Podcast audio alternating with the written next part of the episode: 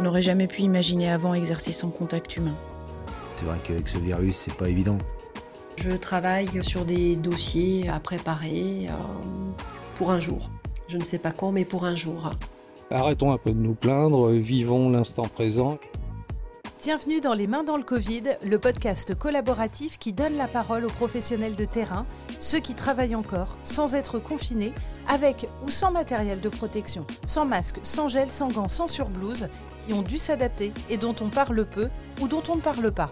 Un grand merci à Mathilde, Sophie, Michael, Christophe et Aline. Merci de m'avoir confié vos témoignages pour ce quatrième épisode. Je suis sage-femme libérale et le Covid a chamboulé mon métier. Il a fallu s'adapter rapidement, efficacement et réinventer notre manière d'exercer, sans aucun moyen comme la plupart des gens de terrain. Avec mes collègues, nous nous sommes posé mille questions les premiers jours du confinement. Les débuts ont été fatigants mentalement.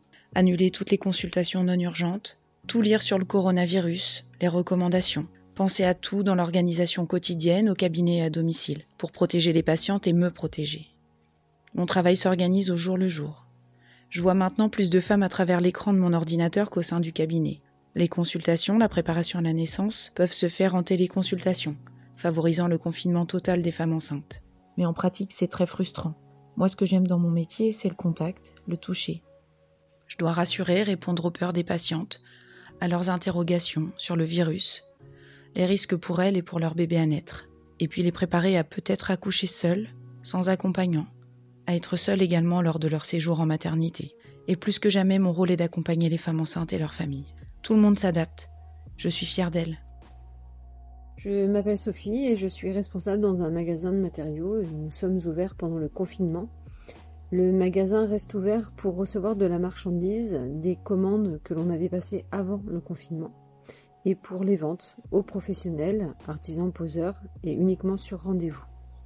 Nous sommes habituellement deux dans notre agence et actuellement nous travaillons une semaine sur deux pour ne pas avoir de contact. Notre direction nous a fourni des masques, des gants, du gel, datant des stocks avant le confinement. Le surplus euh, que l'on avait a été donné aux hôpitaux locaux et aux infirmières euh, libérales.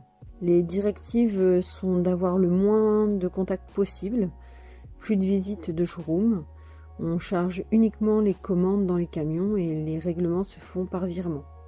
Nous nous changeons en arrivant dans nos locaux et en repartant, de façon à ne pas euh, propager le virus si jamais on a été en contact. Je ne vais pas au travail avec la boule au ventre. On a l'avantage de recevoir très peu de monde. Les gens sont respectueux et comprennent qu'ils n'ont plus le droit de rentrer au magasin. Il n'y a pas de heure. Les seules choses que l'on fait et que l'on ne faisait pas avant, c'est désinfecter en arrivant tout ce qui est interrupteur, téléphone, poignée de porte, tout ce qui peut être touché par un, tiers. Je vis assez bien cette situation malgré la peur d'être exposé et de ramener le virus à la maison. Michael, je suis chauffeur à la collecte des déchets. Nous travaillons tous les jours, les dimanches et jours fériés. C'est vrai qu'en ce moment c'est un peu compliqué.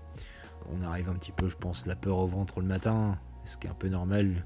On a eu quelques cas chez nous et euh, bien évidemment on a des masques mais on commence à en avoir de moins en moins. Ça se passe pas trop mal, les gens quand même voient qu'on fait des efforts et puis que bah, eux ils aussi font des efforts. Avec les collègues, euh, bah, on s'entraide, on a beaucoup de gars en moins qui sont restés confinés chez eux. On espère surtout que bah, pas mal de gars ne vont pas rattraper ce virus là on fait de notre mieux et euh, on a des petits messages qui sont vraiment vraiment sympas, euh, écrits par les enfants, ou c'est des moments, c'est des dessins, ou c'est des gens qui nous disent merci pour tout, et, euh, prenez soin de vous, et donc ça fait chaud au cœur. Juste ça, ça, nous remplit de joie tous les jours. Je suis Christophe de la torréfaction diepoise. Brigitte, mon épouse et moi-même gérons cette affaire depuis près de 19 ans maintenant. Notre activité principale est la torréfaction de café vente de thé, une épicerie fine et un site internet. Nous avons dans un premier temps fermé la boutique. La réalité économique, puisque nous vivons de ce métier, nous a obligés à reprendre l'activité de toute manière. Nous sommes ouverts le matin spécifiquement en attendant une reprise nouvelle et pleine. C'est pas facile. L'information, la moindre radio, le moindre discours des gens, euh, même nous-mêmes amenons toujours sur le tapis le Covid-19. Il y en a un peu ras-le-bol. Par contre, il y a une chose très positive dans tout ça, c'est que si nous pratiquons ce métier de commerçant, c'est que nous aimons aussi l'autre, les clients, nous aimons partager c'est l'occasion de se faire euh, remercier par notre clientèle. Nous étions étonnés euh, car les gens sont très heureux que nous ouvrions à nouveau, euh, prenions des risques. Nous sommes très protégés, gants, masques, distance de protection. C'est un ennemi qui est invisible mais qui tue. Il faut y faire quand même très attention. Profitons justement de toute cette adversité pour se remettre en question, pour voir quelles sont les valeurs essentielles et participer d'une autre façon, euh, peut-être plus joyeusement, à l'ensemble de la vie. En ce qui nous concerne, l'accueil de nos clients n'a pas changé, il est toujours aussi sympathique, je crois, et euh, nous donne toujours le lieu de pouvoir échanger, de dire plein de conneries aussi.